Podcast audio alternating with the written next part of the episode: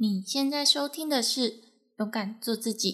今天我们邀请到整理师 Mini 来到我们的节目，而这一集的前面呢，会和大家聊一聊整理师的行业。我想你可能也对于整理师感到好奇，或是不知道什么是整理师。那接下来的内容就会为你解惑。不过呢，本集的后半部分会着重在来宾 Mini 所提倡的精准生活理念。精准，顾名思义，就是精细、准确，能够掌握最重要的重点。其实，这个理念不只是应用在整理上面，在我们的生活中也可以运用到。那我们就赶紧来听看看 Mini 怎么说吧。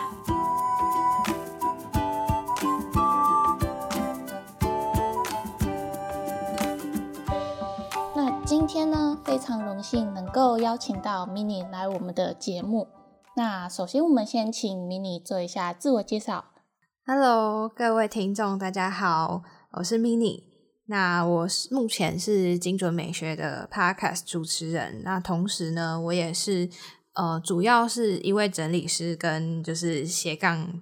Podcast 的制作人。那又还有另外一个斜杠，就是目前在跟其他的合伙人一同创业。那项目就是跟网络。网络行销啊，网络创业有相关的一些，呃，相关的事业，相关的教学辅导事业。哇，感觉 mini 做的东西真的还蛮多的，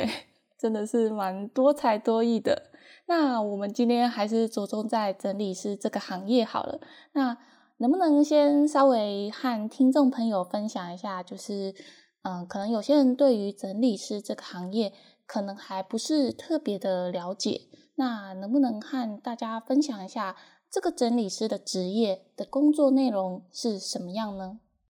嗯，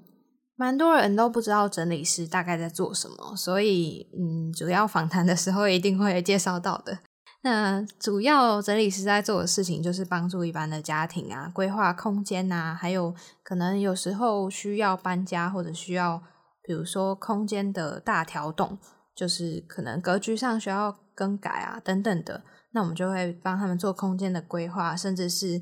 呃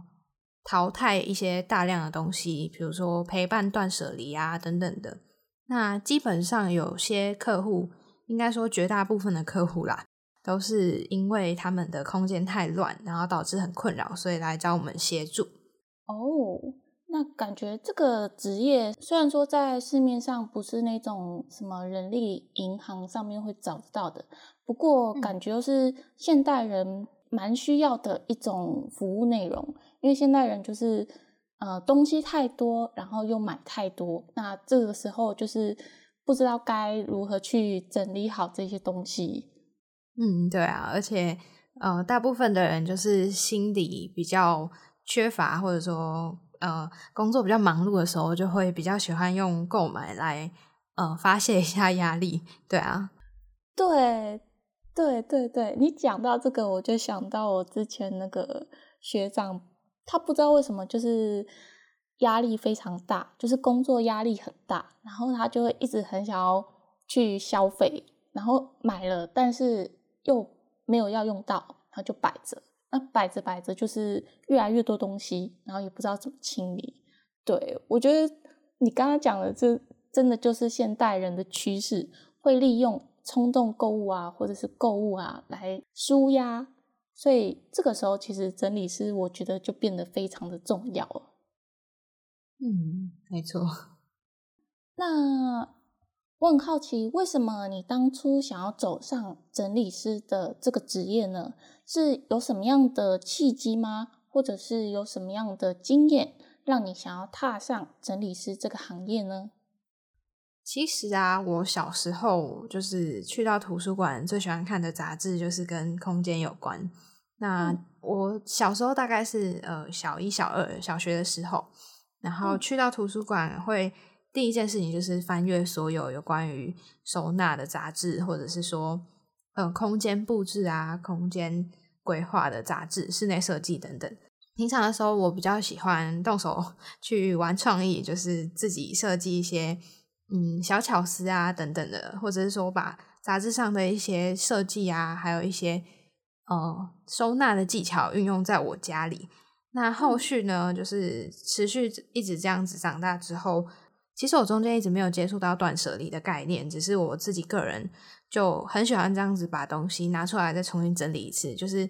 会把它用最精简的方式收纳。但我东西还是蛮多，所以可能收架收纳技巧越好，反而就是收下的东西越多嘛。那后续我是因缘际会看到那个整理师的报道，我就发现就是。哎，没想到整理竟然可以成为真的职业。然后那其实是我妈妈传给我，分享给我。那我看到之后就有点讶异，就想说：哦天哪，竟然这件事情是可以当做工作。那我可以去尝试看看，或者说我会觉得，哎，我喜欢做这件事情。那我就自己去嗯了解到底要怎么样入这个行嘛。所以后续就是开始一连串的这个不归路，就是等于说是。因缘际会啦，那也算是我自己一个很大的尝试跟挑战吧，因为这是我出社会之后的第一份工作。哦，所以你出社会后第一份就直接是当整理师这个行业了？嗯，对，因为一开始其实我在毕业之前就，呃，就是开始做功课嘛，然后也在思考说我到底要不要走本科系的工作。那那时候其实还有卡在一个原因就是。我自己个人没有那么喜欢原先本科系的工作的大环境啊，所以我就觉得，呃，加上我以前啊就不是很喜欢待在办公室，或者说呃每天做固定的事情。那我之前待过办公室的经验，也觉得说，嗯，我可能比较希望可以做比较弹性的工作。就后续没想到，就是工作变成完全地点啊、时间每一天都不一样，包含接触的人啊、接触的客户这样子。诶但是因为整理师并不是像就是人力银行上面可以找得到就是正职工作这样子，所以基本上应该都是接案为主吧。嗯，对。那大部分的如果说是这个产业的话，大部分的人都是自己去开发案源。那有少数的彼此就是会需要帮忙的时候，彼此互相协助啦，就有点像是说。今天这个案子可能需要五个整理师，那互相认识的人就会合作，有一些默契嘛，那就会一起进行，这样子效率会更好。那我突然想问一个问题，就是你觉得整理师这个行业在台湾算是很流行吗？还是说它还是处于一个刚起步萌芽的阶段？这么说好了。玲玲，你自己在听过整理师，或者说，哎，你是什么时候才知道有这个工作？那像现在的状况，你对于整理师的了解程度，你觉得算几分好了？如果满分十分的话，其实我算是接触到你之后，我才了解到有整理师这个行业，所以基本上我还没有去了解你之前，其实我根本就不知道有整理师这个行业。所以，嗯，但是目前我自己来说的话，我对整理师可能只有六七分的概念。我知道他可能是帮别人做整理啊，但是其实正确的细节那些，我其实不是特别的了解。其实一般的就是，比如说假设啦，就是一个厨师在工作好了，我们一般人也不知道厨师。具体的工作是什么？所以我觉得基本上对于整理师的工作具体在做什么，这个雏形知道的话，其实就已经算是蛮了解的。但是我觉得它不够普及，就是嗯，它的概念或者是说它的普遍性好了，它其实是运用在很广泛的范围，但是没有那么多人知道说哦，这是个职业，或者是知道行情啊，或者甚至知道。他们是这样子接案的生活，假设是这样好了。那我自己个人觉得，目前啦，嗯，其他国家我不确定，但是基本上台湾，我认为是在萌芽阶段而已。那像日本啊，或者说中国，其实都已经发展到，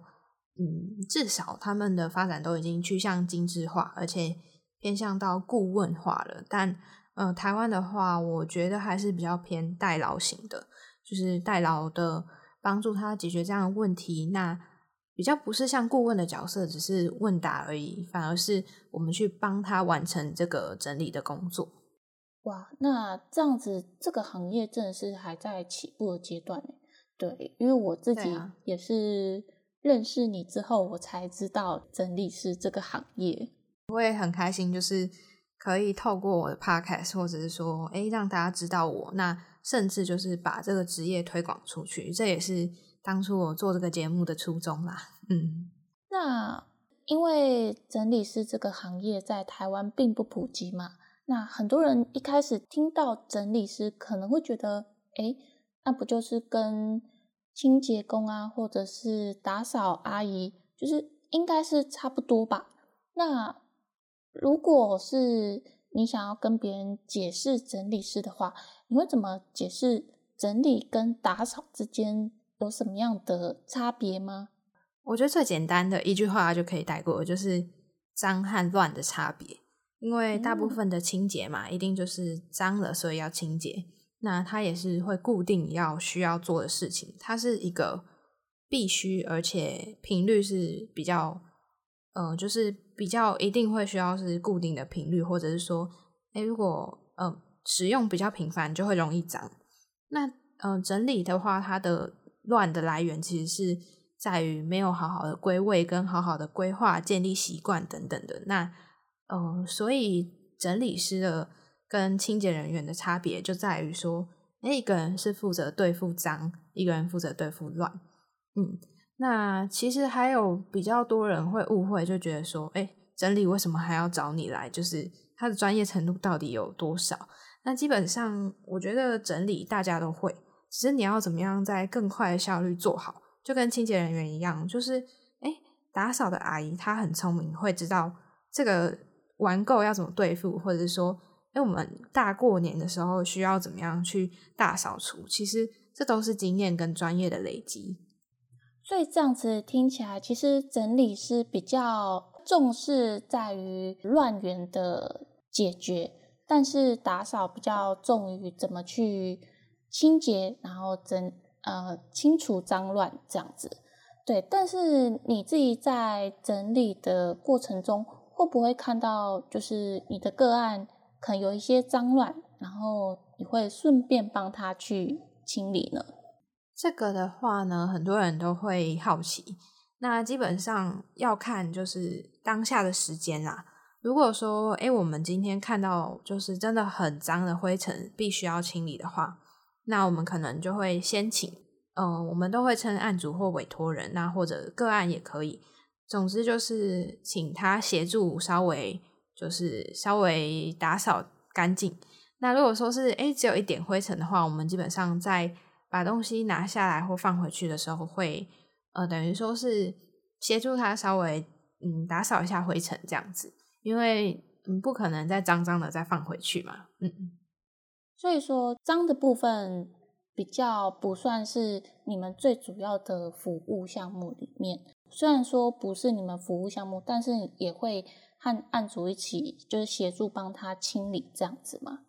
嗯，然后我们主要啊，在工作的时候，其实当下在整理的时候，通常会需要就是委托人在现场，因为有一些，比如说需要经过他同意才能丢的东西，或者是说需要了解他的需求，所以通常我们会就是尽量希望他们陪。陪同全程陪同，其实我也是算是从你的 podcast 节目，就是精准美学中，就是了解到你，然后就进一步的想要认识你嘛。对，那我发现啊，就是其实你所强调的会在于精准这两个字。那我很好奇，说，哎，这个精准这个词，对于你自己，或者是对于整理师来说，它到底是有什么样？特别的意义吗？我觉得这个问题玲玲问的很好。那其实基本上很多人都会问说：“哎，为什么要取精准美学这四个字？”那我当时其实，在开始我这个 podcast 的时候，我没有想太多，但我也忘记到底为什么会取出这个名字。只是我个人觉得，因为嗯，我也想要强调，就是说更有意识的去生活，或者是说，哎，我们的生活其实要。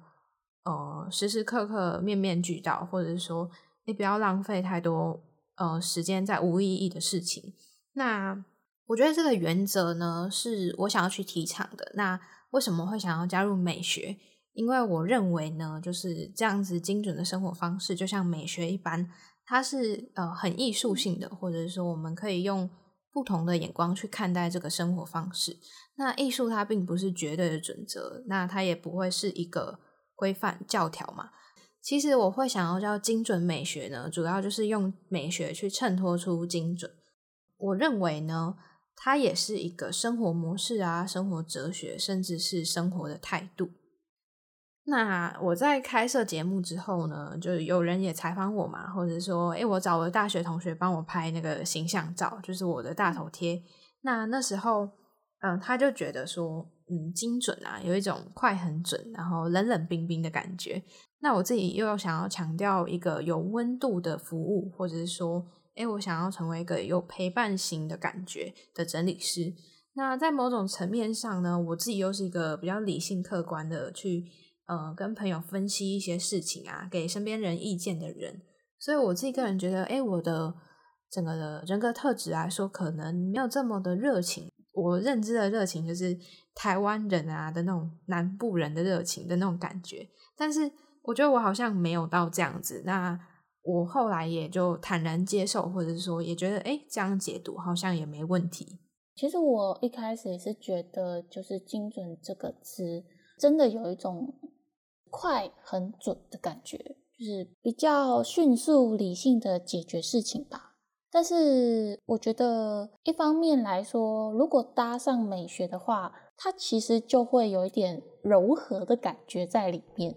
因为美学有点像是艺术感，就不会觉得哎，好像冷冰冰的感觉。所以我自己某个程度上来说，会觉得它也不会完全是一种。冷冰冰的感觉。那我刚刚听下来，主要是不要去做一些可能生活上不必要的事情，然后把这些精力啊、时间花在更重要的事情上面。觉得这么理解，我非常认同，然后也觉得，呃，跟我想要表达的是很相似的。其实啊，我我自己会有一个小毛病吧，就是虽然说我在之前测那个有一个。天赋人格里面，我是发电机型的，就是比较容易会有一些天马行空的想法，然后很容易会想要做很多很多的事情。可是做很多事情的情况下，就会发现，哎，我好像每一种都会，可是我好像没有做得非常的专精。所以就是应用在生活上，其实我也是。很常会去一次做很多件事情，这个点其实困扰我蛮多的，就是蛮久的。那我想要问一下 mini，我们应该要如何将“精准”这个词结合在我们的生活中呢？我觉得李玲你会这样分享，我也很开心。你愿意就是比如说分享在节目里面，或者是说分享给我知道。那我自己其实也算是发电机型的，因为我也。有测过那个天赋的，那我其实又是个双子座，就是 个性啊、星座都比较跟这个相像，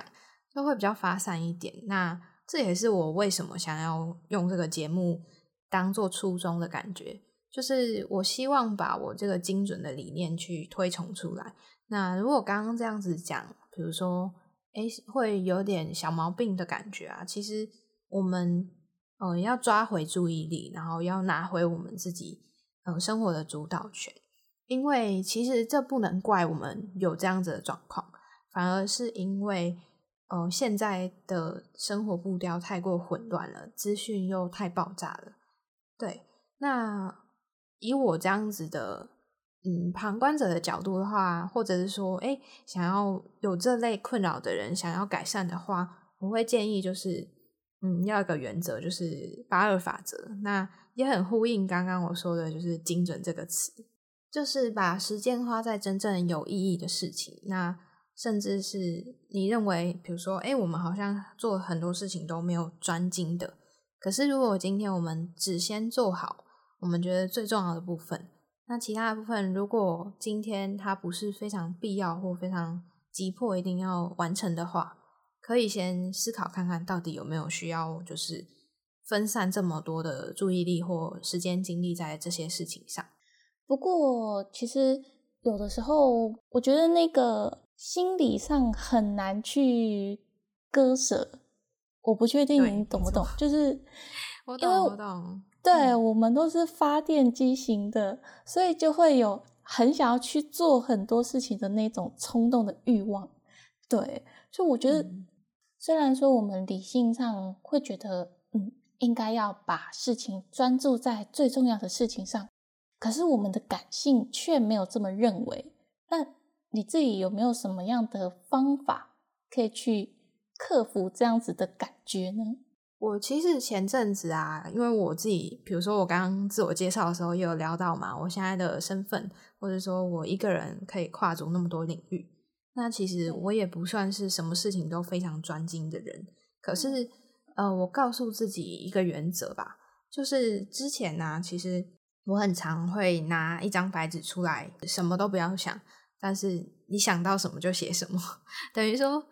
你的感性呢是一直在帮你记录下你的文字的，就是你的想法通通都可以灌输在，等于说倾倒在那张纸上。可是如果今天，哎，你的理性，其实你不要去特别想的话，那你的理性是不会太过于主导这一切的。那在这个当下，其实你大概花个二十分钟之类的，这个叫做自由书写。这样的自由书写就可以帮助你理清你现在的思绪，这样子。那我自己觉得，其实要怎么样，真的，哎，有那种你敢放掉，然后又不会觉得可惜的那种心态，我觉得是要练习的。呃，我就举例一件事情好了。其实我以前，嗯，刚开始我在聊断舍离的时候。我在物品的断舍离非常的困难，那是到近期这几嗯这几个月吧，我开始有一种很深的体会，就是呃你要花费很多时间在照顾这些依依不舍的感情啊等等的时候，其实呃放了一阵子，回过头，假设你很忙碌的时候，你就会发觉，哎，这些东西我好像也不这么在乎了，或者是说。嗯，你越忙碌，你就会知道说什么东西是越需要割舍的。这个有点像是说，可能是你今天溺水了，你才发现空气的重要性。所以这样子听下来，是不是就是当我们忙到一个程度的时候，可能身体啊，或者是健康啊，或者是某方面啊，有一些警讯的时候，我们才会真正的去回头正视这件事情，算是有。给一个痛苦的经验跟体会，才能有办法去割舍这一些我们一直很想要去开拓新的东西的这种欲望。我也认同，就是玲玲刚刚说的。那我觉得不一定是真的要多么惨烈的那种，就是啊，可能失恋啊，或者说你遭遇到什么很难过的事情，才会有这样的状况。但是。很多事情是因为一个契机，就哪怕你今天只是可能看到，哎，假设身边的人对，的确他因为什么样的状态，假设可能他因为他囤积太多东西，导致他踩到东西跌倒受伤，好了，这个是真的蛮多人会这样。你如果能够借由一个契机去醒思到的话，那其实你也不需要就是经历多么困难、多么苦痛的事情，只是我相信这会需要一些。时机点啊，或者需要一些故事，才有办法让每一个人真的切身体会到。不然，其实我在当整理师的过程里面，我自己个人并没有这么的彻底，就是可以放下每每一件事情、每个东西。不过呢，我跟你聊一聊的时候，我发现你现在比较专注在做 podcast 的这一块，反而整理师的这一块放的比重会比较少一点。那这样子的情况，是不是有什么样的契机啊，或什么样的经历，让你发现到，哎，同时做这么多事情，然后应该要转移到某一个方向去呢？这个问题呢，可能就要拉回到五六月疫情比较严重的时候。那那时候我比较多时间在家可以思索啊，然后盘点自己的时候，我就发觉其实。我内心打从心底深处的一个灵魂吧，或者是说我的一个嗯希望想要的生活，是希望可以不要受时间地点所限制的。那因为呢，基本上我们在做到府服务的时候，嗯，地点应该基本上就是已经要受到其他变因，就比如说客户的部分啊，基本上地点啊跟时间都会因为客户，所以稍微需要迁就一下。那后续我自己其实一直以来，就是我做 podcast 是我觉得呃我心情开心，或者说它真的是我热情。因为我以前其实是广播相关的背景，那我后续就是发现身边陆续有很多人希望我协助，比如说剪辑、协助制作内容等等的。那我一直以来就会觉得，它只是一个基本上因为台湾这样的需求不多，所以我觉得，嗯，我就是会什么，那发挥我的才能就好。我也不想要刻意去定位自己到底是哪一边。可是当我开始因为疫情之后，我发觉。这样的比重好像越来越变成一半一半，那更甚至就是我发觉我心里深处就是，呃，我的使命感啊，告诉我其实我不会想要一直做比较偏现在台湾比较多整理师在做的代劳型的整理，或者说，诶，如果我发展线上的话，基本上很多的人可能也这样子透过线上的咨询之后，他也不一定真的会去实践。那我个人又会希望能够真的实质的改变人家的生活，所以呢，后续我就思考一下，我觉得这样的观念我可以去不要透过我本人的职业去改善，就是去慢慢的推动，但我不一定要把它当成我的主要的经济来源，甚至是呃用这样的身份去锁定自己，因为如果我这样子定位自己，我很多事情都会有点显得格格不入的感觉。那在这一连串的，就是也当然是断舍离，或者当然是很好的梳理自己之后，才发现的价值，或者说我所提倡的精准美学，其实是可以落实在不论是生活，不论是诶去推广，就是在网络上的创业，那甚至是比如说做 podcast，因为大家在做经营啊，或者是跟别人 social 交际的时候。都也是会做了很多不必要，或者是说浪费时间，那目的性又不强烈的事情。那其实我希望透过这样子的改善，可以让大家更专注在自己的生活本质上，而不是说，哎，好像自己要用怎么样的形象出现在，嗯，可能 Instagram，或者是说出现在就是大众的面前，但是你心底却是虚伪的。我自己其实是没有这么觉得，但。我以前会因为整理师，所以我不太会去呃分享更真的其他面相。我好像会觉得说，哎，这样别人会怎么看我？就多多少少不免还是会有一种嗯落差感吧。那我自从就是最近这样子身份的转变之后，我就完全的去把这样子的真实感去显露出来。嗯，这大概就是。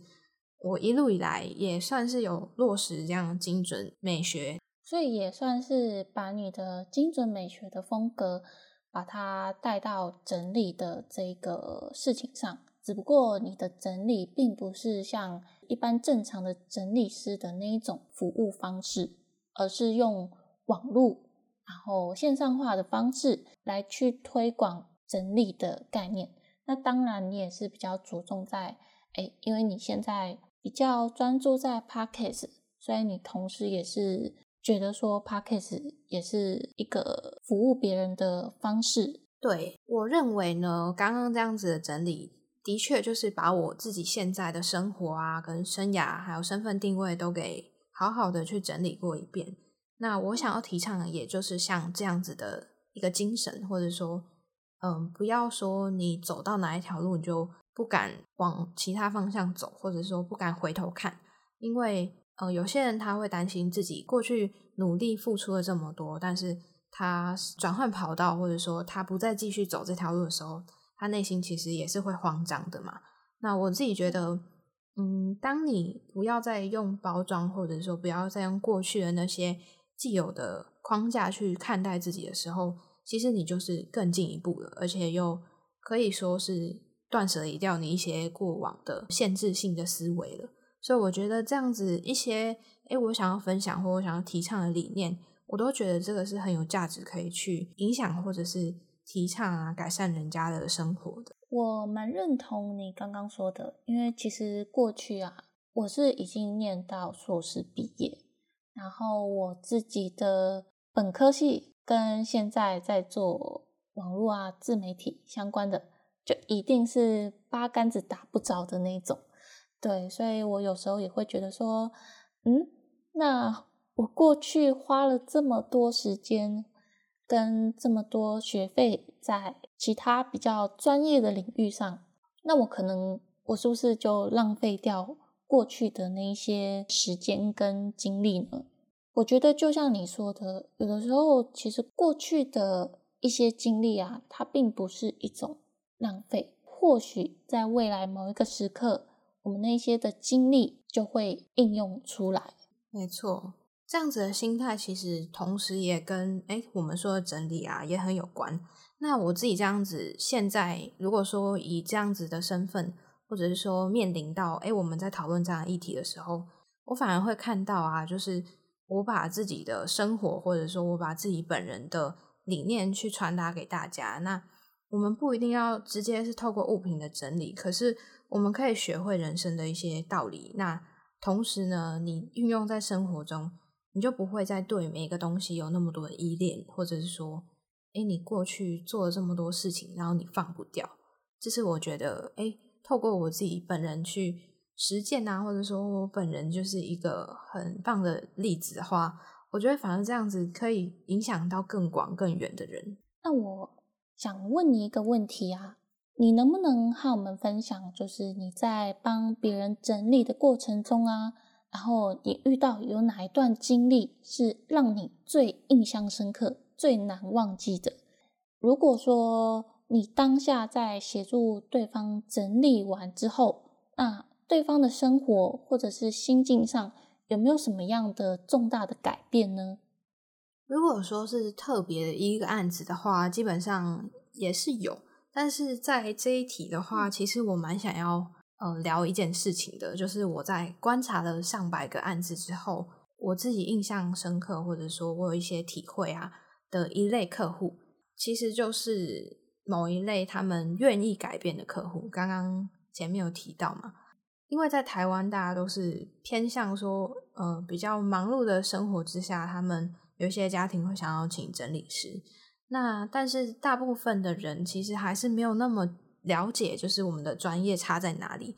其实我们是可以透过心去感受到的。那在这中间也是有很多带给我们呃成就感的一类的客户，比较像是他们真的是有心想学习，然后想要实践。那就跟我刚刚说的一样，那这也是我为什么会想要在 IG 上面就是把自己叫做理想起居实践家的原因。因为就是比较有机会透过这样子的方式去检视到空间啊，它本身其实底下就是暗藏有一些，比如说我们可以观察出他的生活习惯啊、购物方式，甚至我们透过一个空间就可以分析出，哎，这个案主他的金钱观是什么。往往呢，就是对我来说成就感比较高的，反而是我刚刚说的这一类，就是真心想学的客户们。那跟他们这样子交心啊，然后聊天、倾听的方式之后呢，我才发现他们真正的根源是什么？其实是习惯或者是心理的问题，或者说，诶，他的本身的一些观念啊，只是物品摆放的一些观念而已。那这些其实都不是说，哦，你帮他整理好，然后走掉离开他们家之后，这个家就会永远的持续维持那么整齐。那这也是为什么我会一直强调想要把乱的根本去解决，而不是说哦我们这样子整理完然后离开就没了。对，那所以这也是为什么我后续真正不想要这样大量结案，然后把我自己放在一个整理师的定位的一个原因。那因为我后续就很清楚知道我的使命不是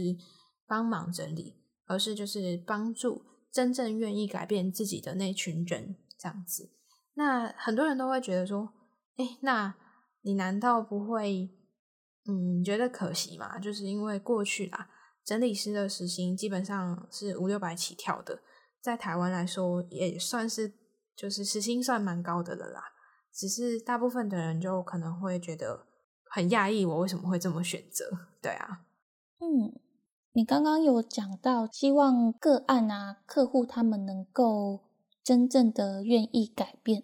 那你自己过去有没有遇到那种跟他讲，然后讲也讲不听，然后沟通上很困难，必须要比较花比较多时间去沟通的个案呢？当然有。大部分的人他们会请我们去协助，他们一定有困扰，但是很多困扰不是我们可以解决的，尤其像过去的一些家庭环境，或者是说，诶，他们现在跟家庭成员的一些问题啦，或者是说，像是他们现在的经济状况导致他们的空间可能就是比较小一点，那那我们要怎么透过现有的工具或一些方法，可以在在不太改动大方向的前提呢，就可以协助到他。基本上很多人的观念呐都愿意改，可是有些时候牵涉的东西实在太遥远了，可能是他过往的经验，他根深蒂固已经有这样的状况了。那这个是我们需要非常有耐心，然后甚至是呃循循善诱的去用各种方法说服。那其实呢，也没有说所谓一定好的准则或好的处理方式，所以所有的事情我们都要回归到一个根本，就是呃，我们整理师是协助他，但是真正要不要改变，还是取决于委托人他们。所以呢，我觉得在这个经验以来吧，或者说在这样的学习过程里面，我觉得我学到最多的是。更有耐心，还有放过自己，不要想要去改变他人，或者是哎想要做到完美的一个个性。那你自己遇过沟通最久的大概是多久呢？嗯，基本上沟通的部分，我们都是看，哎，他要整理的物品有多少，或者是说，嗯，他的状况，比如说他是难以断舍离的话，那真的会花很多时间。那我其实都比较会采用一个方式，就是我们不会固定要沟通多久，或者是说整理多久，但是我们通常都会一边的整理，然后一边跟客户做沟通，请他可能稍微思考，或者是稍微考虑一下要不要丢掉等等的。我目前是没有觉得就是有久到我印象深刻，然后很夸张的案例啦，但是总还是会有一些很难去说服的状况。那我认为啦，这些东西都是，嗯，也许是他们需要再去思考的部分，或者是说，有些事情它本来就没有对错，所以其实沟通下来，我们没有一个完全的改变的结果，它也是一个结果。等于说 这件事情呢，它没有一个正确的一定要怎么样的一个结果的意思啊。很多事情其实都是这样，就包含人生的课题也是。所以这样子的话，通常你自己接一个个案啊，会是一整个下午的时间就接一个案子，还是说你可能这个个案必须要可能两三天的时间才有办法结案？嗯，通常都是一天左右，或者是一个下午也有。那大部分的部分呢，我们都是会在一天内做结束。嗯，通常如果说是很大范围或比较困难的，就会是比较多人一起进行啊。好，那如果说听众朋友有整理方面的困扰啊，那可以到哪里找到你咨询你，然后请你帮忙呢？有兴趣的听众朋友们可以直接到 IG 搜寻那个精准美学，或者是到脸书也有。那基本上如果说哎有比较。私密的问题，或者是说想要直接询问我个人的问题的话，可以直接到一个 Gmail 的信箱 n i n i n a l i c e 点 t w at gmail dot com。那这个信箱前面的开头也就是我的 I G 的账号，那同时也是我的网址。那其实直接 Google 搜寻精准美学就可以看到，比如说我的 Podcast 等等的资讯。好，今天非常谢谢 Mini。也谢谢玲玲邀请。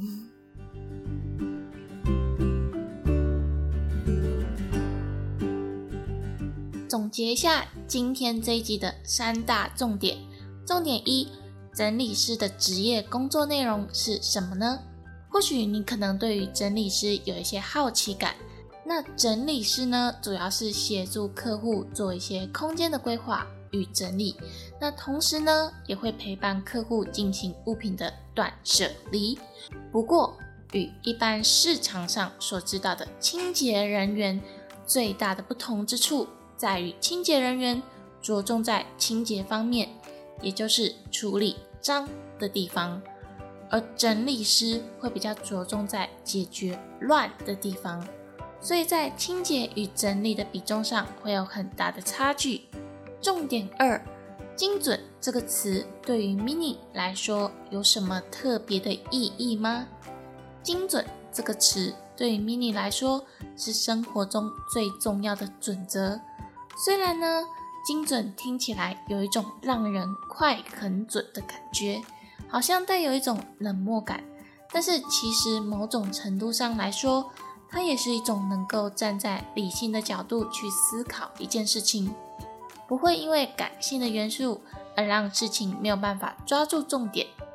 不过呢，Mini 除了将精准作为他人生中最重要的准则之外，同时也加入美学的元素在里面，有了柔和的感觉，这样就有一种另类的生活态度。重点三，那么该如何将精准这个词结合在生活中呢？其实最简单的方法就是八二法则。也就是把时间花在真正有意义的事情上面，因为在我们的生活中，总是会很想要同时做很多的事情啊，包含我也是这样子的，尤其是突然间有了灵感的时候。不过，我们必须要把握一个最重要的原则：我们的时间跟精力都是有限的。如果我们要将所有的事情都做到满分，或者是把所有的事情都完成，包含零碎不重要的事情，那我们的生活一定会过得很凌乱。所以，如果你也正在烦恼生活中的凌乱感，不妨也尝试着使用八二法则。那么呢，今天非常感谢你的收听，因为有你的收听，才能让我更有动力的去做勇敢做自己的 Parkes 节目。如果你喜欢这样子的节目内容，可以订阅追踪我，或是可以追踪我的 YouTube、IG。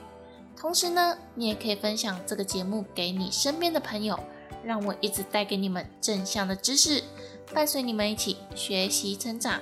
也欢迎帮我到 iTunes Story 上帮我打新评分加留言，详细链接都在节目的资讯栏处。我是玲玲，我们就下期再见喽，拜拜。